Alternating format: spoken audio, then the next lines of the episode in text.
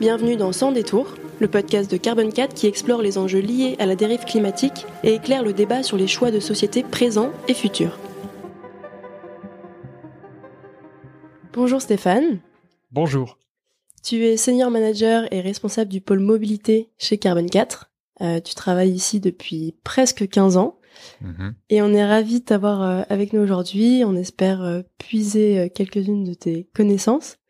Euh, on va parler du coup euh, des enjeux du secteur de la mobilité vis-à-vis des problématiques énergie-climat. Oui, très bien. En France, le secteur du transport, ça représente environ 30% des émissions de gaz à effet de serre, Mhm. Oui, euh, et donc ce qui en fait le secteur le plus émissif du pays. c'est ça.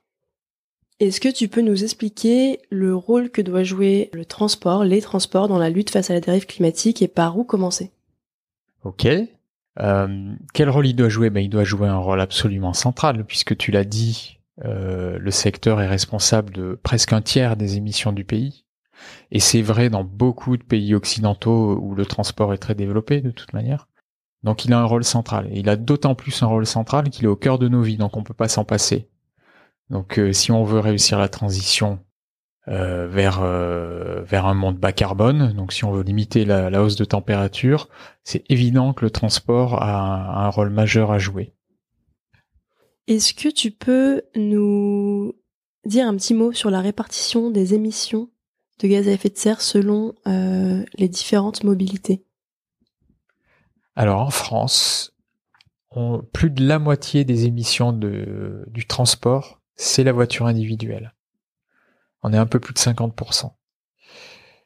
Euh, si on rajoute ensuite les véhicules utilitaires, donc notamment des artisans, euh, on rajoute euh, donc un peu environ 15%. Et puis les camions, dont on parle souvent en fait, les camions c'est 20-25% des émissions de la mobilité en France. C'est important, hein, mais c'est- moins que les voitures quand même. Et puis les quelques pourcents qui restent, ça va être un tout petit peu le ferroviaire, mais pas grand-chose. Euh, le ferroviaire, ça va être de l'ordre euh, de 1%. C'est petit, ouais. Pour 10% des flux, hein, donc euh, pour les personnes en tout cas. Donc ça veut dire c'est pas grand-chose. Et euh, il y a un petit peu euh, le- les bus, enfin le transport, euh, les transports en commun, euh, bus autocar, on va dire. Là, c'est, c'est, je dirais 2-3%, sans vérifier. Et puis il reste un tout petit peu l'aviation. Euh, c'est pas grand chose, donc euh, c'est vrai que c'est souvent l'objet de d'un focus particulier, l'aviation. Si on regarde les émissions stricto sensu sur le euh, domestique pour la France, donc les trajets domestiques, pas la, pas le transport international, euh, c'est c'est faible, hein, c'est de l'ordre de 3%, 3-4%. Donc c'est pas grand chose l'aviation par rapport à la voiture, c'est beaucoup moins. Euh, si on compte tous les le transport international, là on on change d'échelle, ça devient significatif, mais pas euh, pas si on a une vision purement domestique du transport. Mais après à l'échelle individuelle c'est différent parce que l'aviation permet de faire des très grandes distances en très peu de temps. Et donc si on regarde une personne, euh, tu parlais tout à l'heure d'un Français, d'une Française moyenne, euh, faire un aller-retour transatlantique en avion, euh, ce qui est à la portée de beaucoup de gens quand même aujourd'hui, euh, ça va être euh, l'équivalent de 15, euh, 15%, 15 à 20% de son empreinte carbone personnelle sur l'année. Donc c'est très significatif. Euh, mais au global, il y a quand même peu de gens qui prennent l'avion. Ponctuellement, il y a à peu près la moitié de la population française qui a pris l'avion au cours des trois dernières années. Voilà. Mais si on regarde les flux, en fait, l'essentiel euh, des voyages en avion sont faits par une minorité de gens. Euh, en France, par exemple, euh, ce que je retiens, c'est qu'à peu près les deux tiers des vols sont faits, enfin des voyages en avion sont faits par une, environ 10% des voyageurs en avion. Donc c'est ce qu'on appelle les gens, les, cette catégorie de voyageurs, c'est les hypermobiles. C'est des gens qui utilisent beaucoup l'avion. Et donc l'essentiel des voyages en avion, c'est fait par une toute petite catégorie de personnes. Pas tant par les voyageurs qui prennent l'avion une fois par an ou une fois tous les deux ans en fait. Oui, parce que finalement, ça représente peu euh, en termes d'émissions en France, sur le territoire français, mais c'est, ça représente aussi peu de personnes comparé euh, Oui. aux personnes qui se déplacent en voiture. Exactement. Oui. C'est un enjeu social euh, d'équité dont on pourra reparler. Est-ce que euh, tu peux nous donner dès maintenant peut-être quelques Hmm. clés de décarbonation? Oula. Oui. oui. la, la mobilité a, comme comme dans la plupart des secteurs d'activité, en fait, il y a, il y a plusieurs clés. Il y a plusieurs possibilités pour réduire les émissions. Il n'y aura pas une solution magique. Voilà, ça c'est sûr.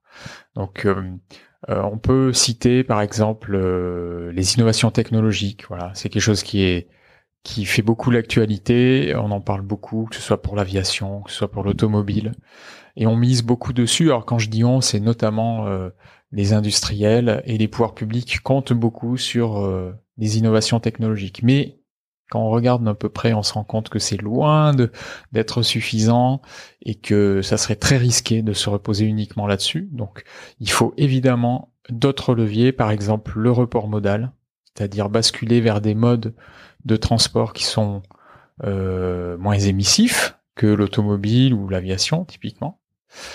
Euh, il y a l'efficacité énergétique qui elle revient tout le temps dans tous les secteurs d'activité, c'est-à-dire pour un service donné, euh, utiliser moins d'énergie.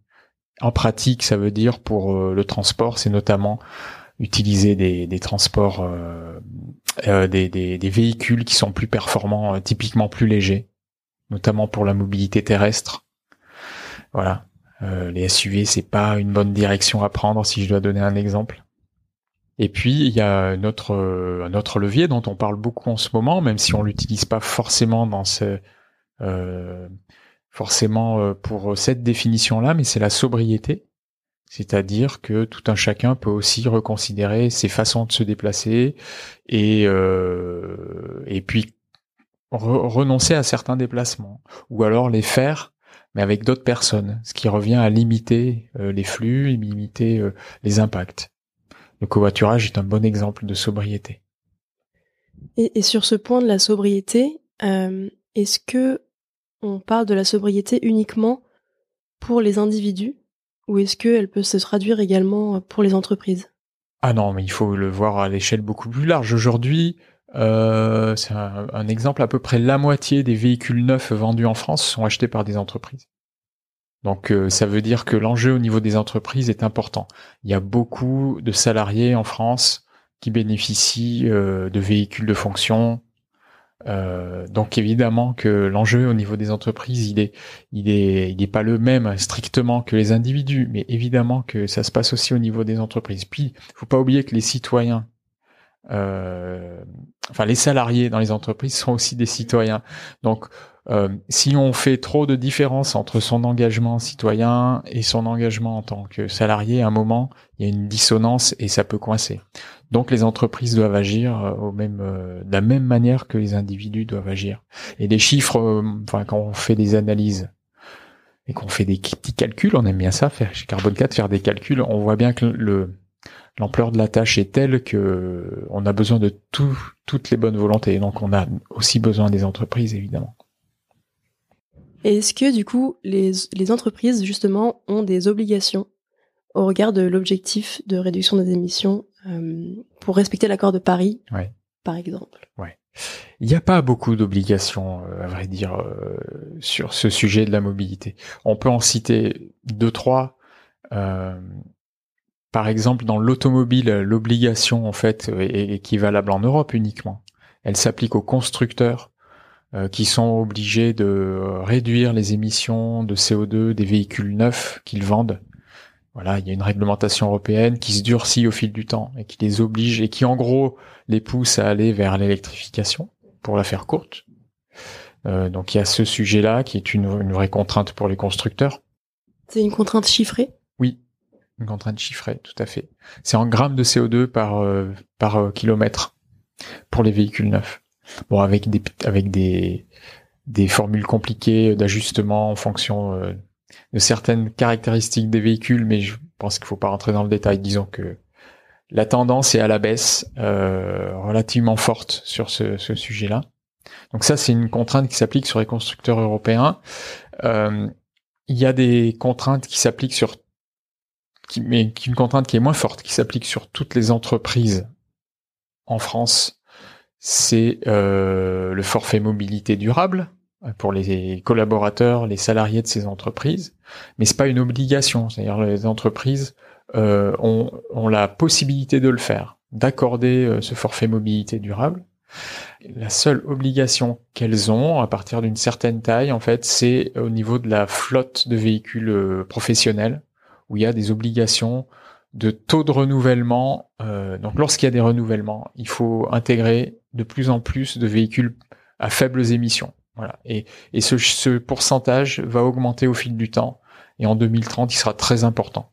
De l'ordre de, si je ne dis pas de bêtises, 75 ou 80% des véhicules euh, renouvelés en 2030 devront être à faible, faible émission.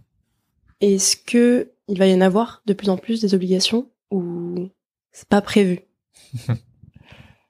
euh, C'est une question difficile. Il faut comprendre que la mobilité, c'est un, c'est quelque chose qui touche beaucoup à la liberté individuelle. C'est un sujet sensible. C'est plus sensible que lorsqu'on parle de bâtiments, par exemple.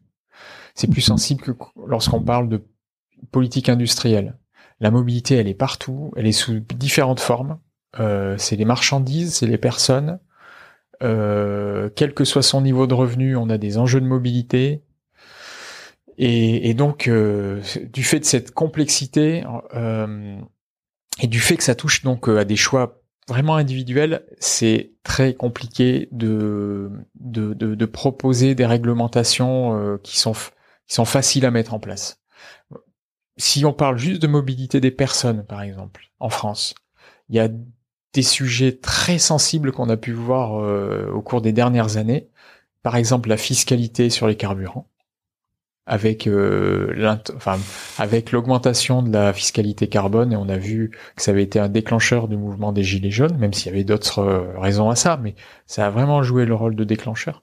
J'imagine qu'il y a une différence aussi à faire entre les, zones urbaines, les zones rurales y a des personnes quand même mmh. en zone rurale qui doivent se sentir un petit peu. Évidemment, alors il y a, il y a, tu as raison, il y a la complexité de, du fait de la, la zone géographique, puisqu'en zone urbaine il y a des moyens alternatifs qui sont plus accessibles, euh, ce qui n'est pas le cas en zone rurale. Alors il y a des possibilités dans les deux cas, hein, c'est, mais en termes d'obligation, euh, c'est difficile d'imposer des obligations parce que c'est difficile d'obtenir l'acceptabilité en fait euh, sur ces sujets qui touchent beaucoup à la liberté individuelle. Il y a un deuxième sujet, un deuxième exemple qui illustre bien cette, euh, euh, cet attachement viscéral à la liberté de, de se déplacer. C'est dès qu'on parle de modifier la limitation de vitesse, que ce soit sur route ou autoroute, on voit bien le, que dans l'opinion publique, il y a des freins très forts à cela, alors qu'il y a plein de raisons très objective euh, et très bénéfique en fait pour la société, notamment sur le changement climatique, mais pas seulement. Il y a des co-bénéfices. Et eh ben c'est très compliqué à faire passer, vraiment compliqué, et pour l'instant on n'y arrive pas. Donc euh, ces obligations là, elles sont sur la table, mais euh, les pouvoirs publics sont très frileux pour les pour les enclencher. Tu en as touché un mot tout à l'heure en parlant de sobriété, mais Aujourd'hui, les mobilités qui sont largement émettrices de gaz à effet de serre sont les mobilités thermiques, qui du coup dépendent essentiellement du pétrole. Et donc, puisqu'on vit sur une planète aux ressources finies, et d'une part, euh, le pétrole viendra à manquer, mais surtout parce qu'il faut laisser ces réserves fossiles sous terre pour espérer limiter la dérive climatique, à quoi va ressembler la mobilité dans un monde sous cette double contrainte carbone, mhm. selon toi? Ok. Euh, donc on se place dans un monde bas carbone où on arrive à, à, limiter la hausse de température en dessous de 2 degrés, hein, très clairement. Et ça, euh, ça fait des années qu'on fait des travaux là-dessus. La, la, conclusion, elle est toujours la même, c'est-à-dire que quel que soit le niveau d'innovation technologique qu'on peut imaginer, donc on peut être très optimiste, hein, euh, ou un peu moins, mais même en étant très optimiste, on se rend compte qu'en fait le chemin à parcourir est euh, est tellement difficile en termes de réduction qu'on est obligé de passer par les autres leviers qui sont euh, typiquement la sobriété, le report modal. Euh, et donc la vision d'un monde bas carbone sur la mobilité, c'est un monde où globalement, globalement, l'humanité se déplace, déplace moins, ce qui veut pas, enfin en tout cas, mais il y a moins de véhicules de véhicules kilomètres. Ça, c'est la, c'est, la métrique qu'on utilise dans la, en, mobilité. Ça veut pas dire que les, individuellement, les gens ont moins accès à la mobilité, mais en fait, ils s'organisent différemment. Et notamment, on remplit davantage les véhicules. Donc euh, là, la mobilité euh, terrestre, notamment les, la voiture individuelle, ben normalement il faudrait l'utiliser enfin il faudrait l'utiliser de manière beaucoup plus optimale en, remplissant beaucoup mieux les véhicules aujourd'hui on a des véhicules qui doivent peuvent accueillir en général 5 personnes et en moyenne ils sont remplis à 1,5 personnes. Voilà. Donc euh, on voit bien qu'il y, a, il y a un levier. Euh, voilà. Et quelques quelques quelques points d'amélioration sur ce sujet et c'est déjà beaucoup moins normalement de véhicules sur les routes.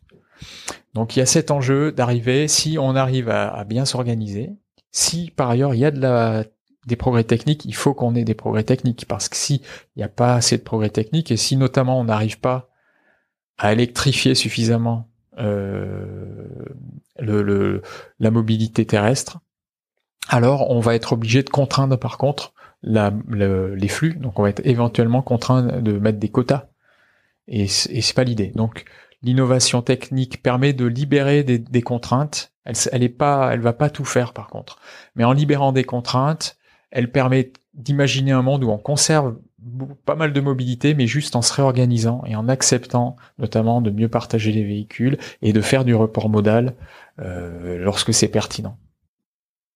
D'accord, donc c'est assez positif de dire que finalement on sera peut-être pas, enfin nos vies ne vont pas s'arrêter vraiment en termes de déplacement, et qu'on peut parvenir à ce monde où il y a une complémentarité entre technologie et sobriété ou report modèle.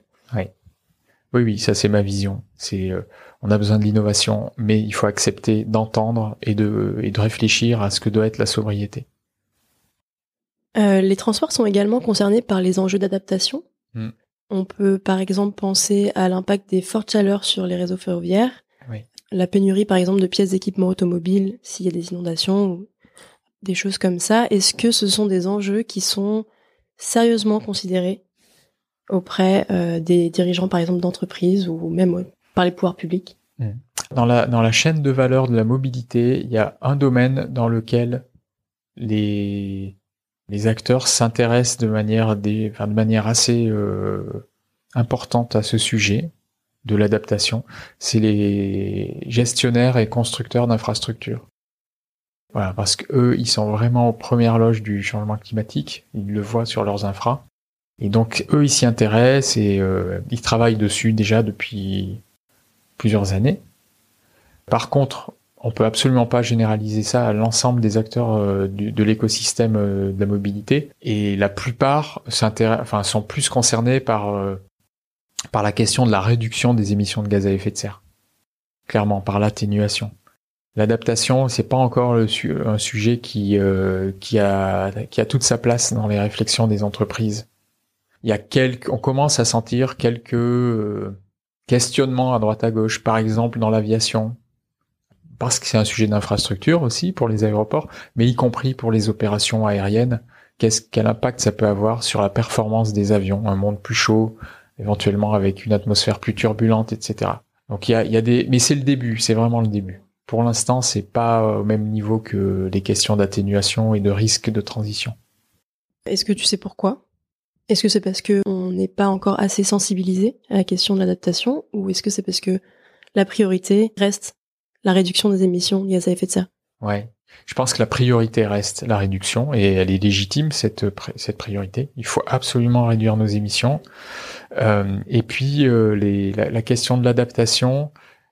Euh, elle vient, elle est, à mon avis, mais euh, je, je j'ai pas beaucoup creusé le sujet, mais à mon avis, ça vient aussi du fait que euh, jusqu'à récemment, il n'y avait pas énormément de signes d'évolution euh, marquée du climat.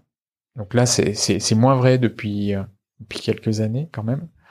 Euh, mais le temps que ça chemine et que et que ça devienne une vraie prise de conscience, ben ça prend du retard.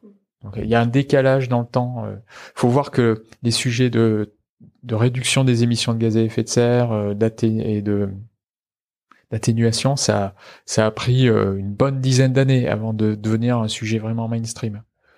Donc l'adaptation, si on est sur les mêmes échelles de temps, ça prendra encore au moins 5-6 ans. Pour parler maintenant un peu plus de responsabilité individuelle, mm. qui, euh, je pense, peut intéresser nos auditeurs et auditrices. Aujourd'hui, l'empreinte carbone moyenne d'une Française, euh, c'est environ 10 tonnes de CO2 équivalent par an.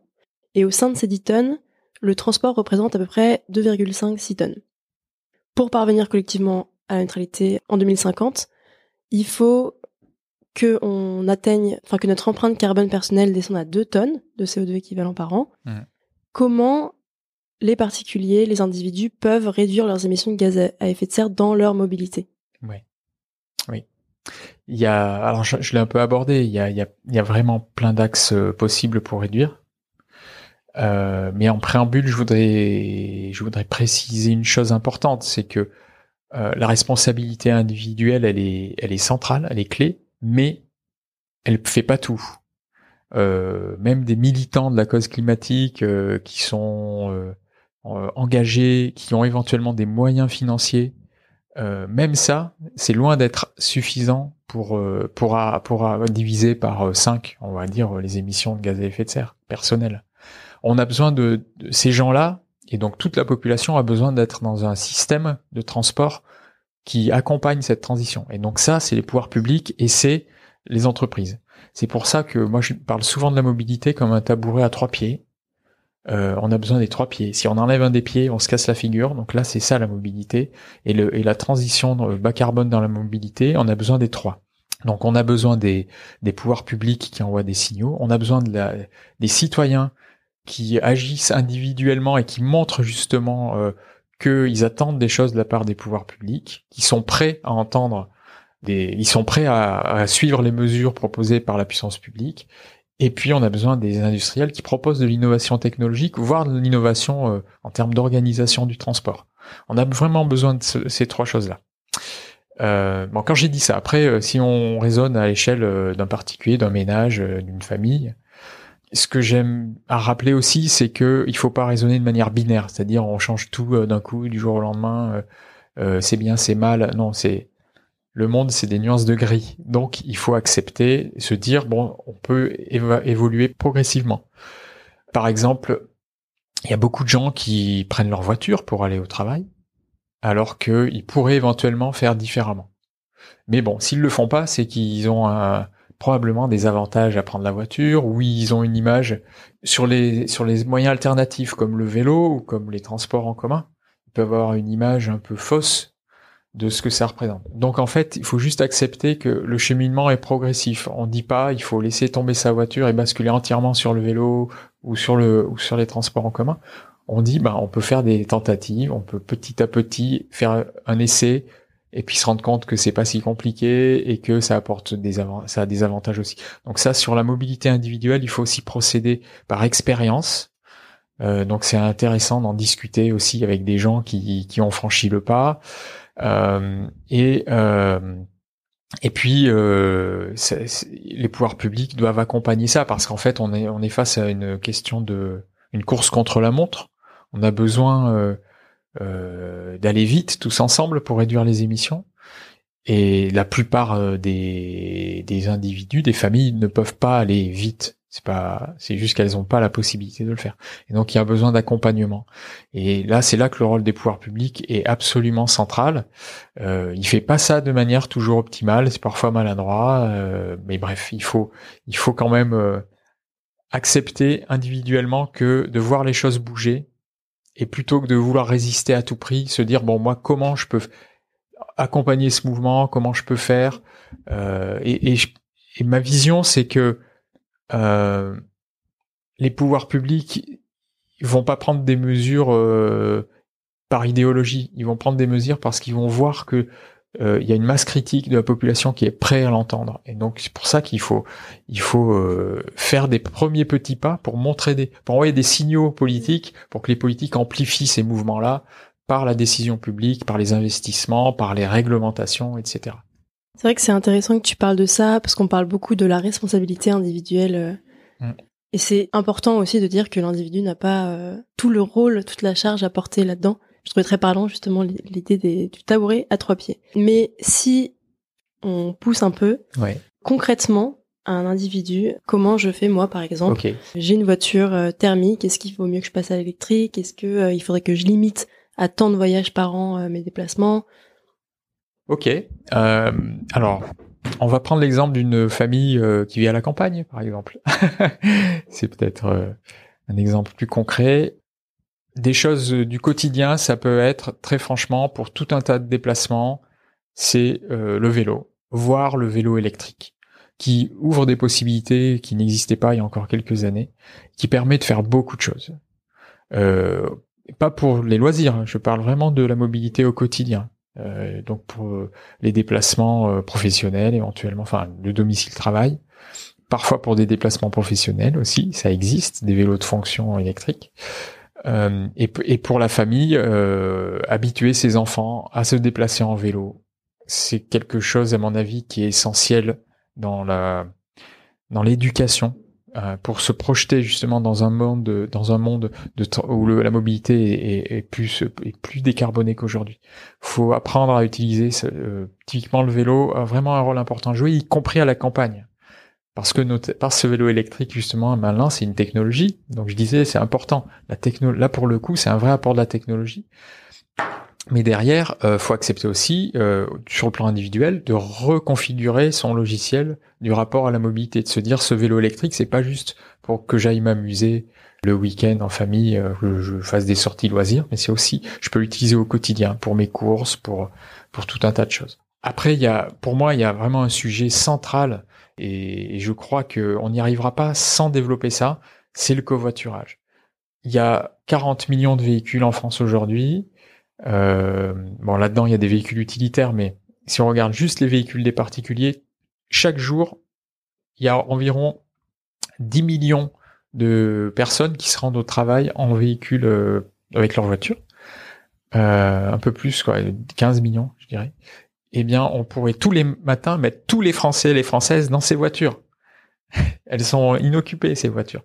C'est dire la marge de manœuvre qu'on a. Et donc, le covoiturage, ça devrait, j'espère, devenir une espèce d'ADN de tout le monde. Alors là, les gens peuvent pas le faire. ils peuvent le faire parfois euh, s'ils sont, euh, ils l'ont un peu pratiqué, qui voilà, qui qui qui peuvent, qui qui ont des collègues de bureau qui habitent à proximité ou sur le chemin, etc.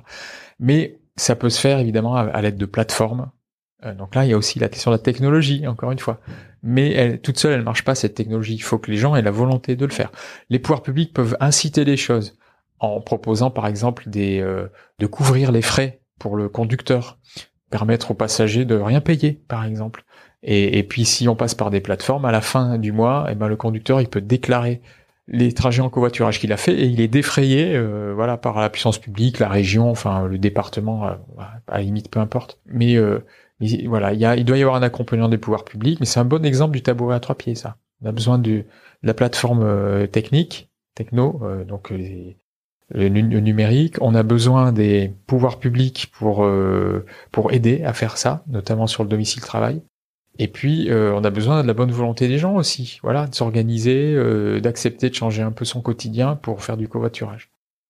Pour moi, c'est essentiel. Il y a soit aujourd'hui presque 80% des flux de transport en France, c'est la voiture.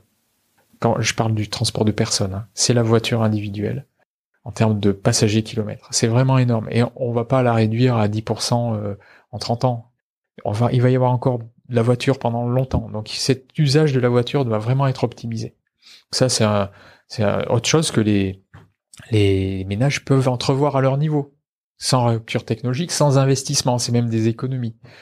Voilà. Et puis ensuite, il y a la sortie du thermique mais là qui doit être accompagnée parce que l'électrification, alors elle, elle, est très débattue, et à juste titre, c'est normal euh, puisque c'est quand même un changement profond. Après plus d'un siècle dominé par le moteur thermique, donc c'est très débattu. Alors nous chez Carbone 4, on a beaucoup travaillé sur le sujet depuis des années. Maintenant, on est très convaincu que ça réduit les émissions de gaz à effet de serre quand on a une approche globale, hein, y compris en prenant en compte la fabrication du véhicule, de sa batterie, etc. Ça, c'est pas. Maintenant, c'est c'est quelque chose qui est euh, acquis, qui est accepté, qui est démontré. Mais quand on a, c'est pas tout parce que le véhicule électrique, il est encore très cher à l'achat, même s'il il permet des, des, de réduire fortement les coûts à l'usage. Euh, donc c'est vrai que sur, si on, on, garde un véhicule électrique pendant euh, longtemps, voilà, qu'on qu'on fait 200 000 km avec ce véhicule, euh, au bout du compte, on fait des économies. Mais il y a la barrière à l'achat, la barrière à l'acquisition. Euh, et ça, c'est un gros sujet aujourd'hui, qui est d'autant plus euh, relancé par la crise sur les matières premières, qui, fait que le prix des véhicules électriques avait tendance à baisser depuis, plusieurs années, mais il se remet à monter, euh, comme tous les véhicules, mais notamment le véhicule électrique. Donc ça, c'est un, sujet. Donc il y a une question d'accompagnement des pouvoirs publics pour permettre à ceux qui le peuvent quand même et qui ont, la volonté de le faire de, basculer sur l'électrification euh, il y a un enjeu plus large de l'industrie qui est d'accepter de faire des véhicules moins gros, moins lourds, avec des batteries plus petites, parce que c'est moins cher pour euh, les, acheteurs, c'est moins cher pour les automobilistes, les familles qui ont besoin de ces véhicules. Euh, c'est moins émissif à fabriquer, c'est moins de pression sur les ressources, donc c'est des mines qui, qui causent moins de dégâts sur l'environnement, etc., etc. Donc c'est tout bénéfique.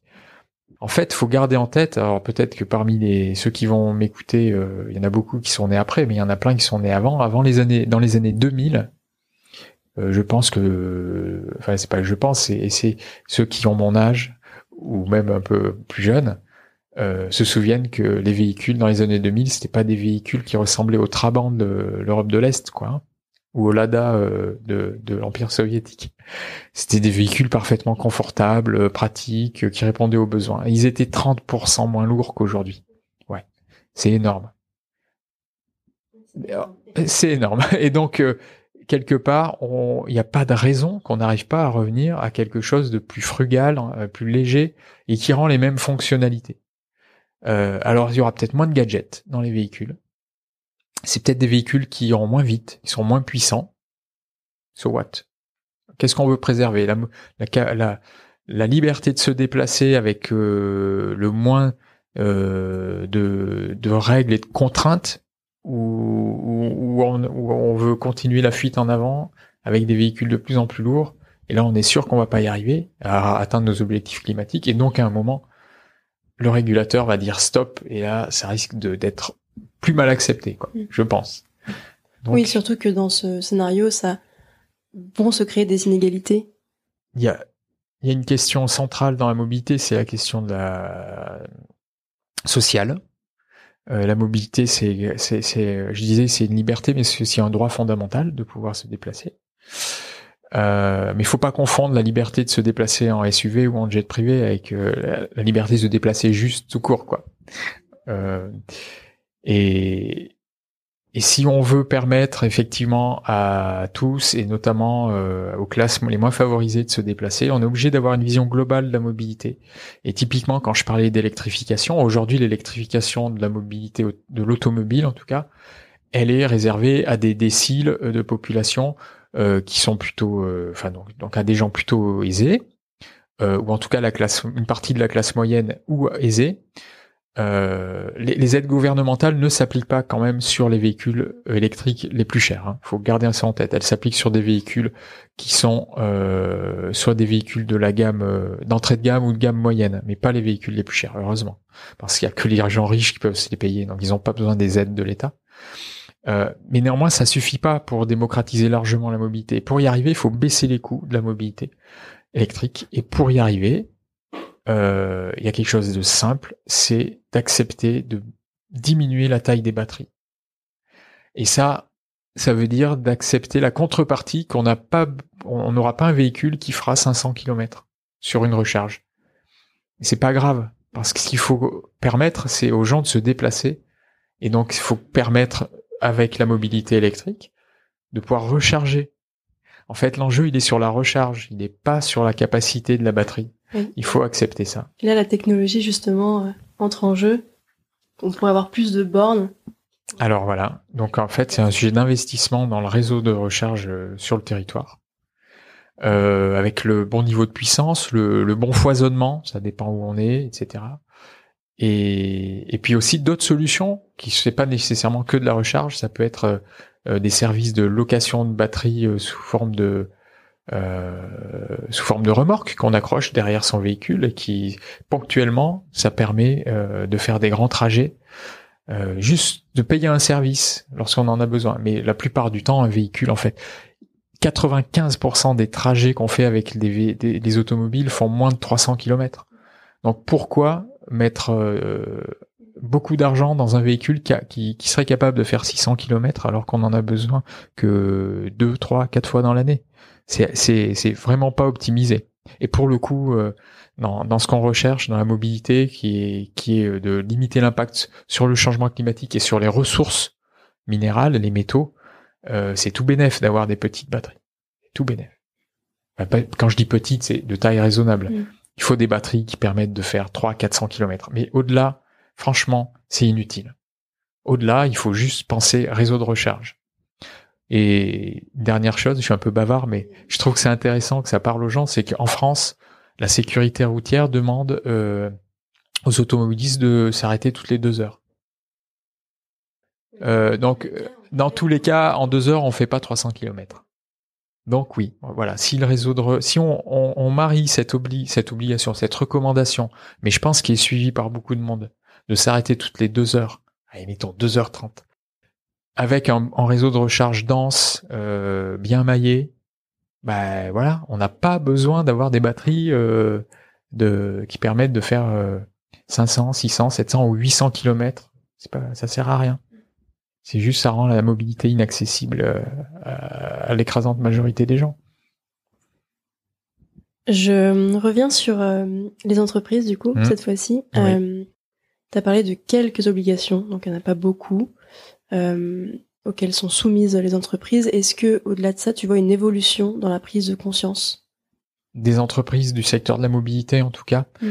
Euh, par rapport à il y a quelques années, je pense que euh, les risques de transition sont bien plus euh, après, enfin, sont bien mieux compris aujourd'hui. Donc, les risques de transition, en fait, c'est tout ce qui est lié à l'évolution du contexte économique de l'entreprise que ce soit à travers l'évolution des réglementations, l'arrivée de nouvelles technologies, l'évolution euh, de la société aussi, euh, l'évolution des investisseurs qui s'intéressent de plus en plus à ces sujets et qui mettent la pression aussi sur les entreprises.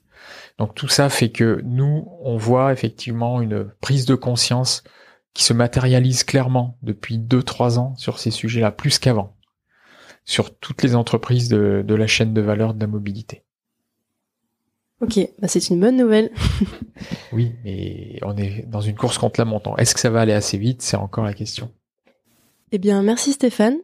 Merci, euh, euh, merci à toi. On a, je pense qu'on a appris beaucoup de choses et puis on sera amené à revenir sur euh, différents sujets par la suite. Oh oui, probablement. Merci. À bientôt. À bientôt. Merci de votre écoute. N'hésitez pas à partager nos épisodes et rendez-vous sur le site de Carbon 4 pour approfondir ces sujets. À bientôt.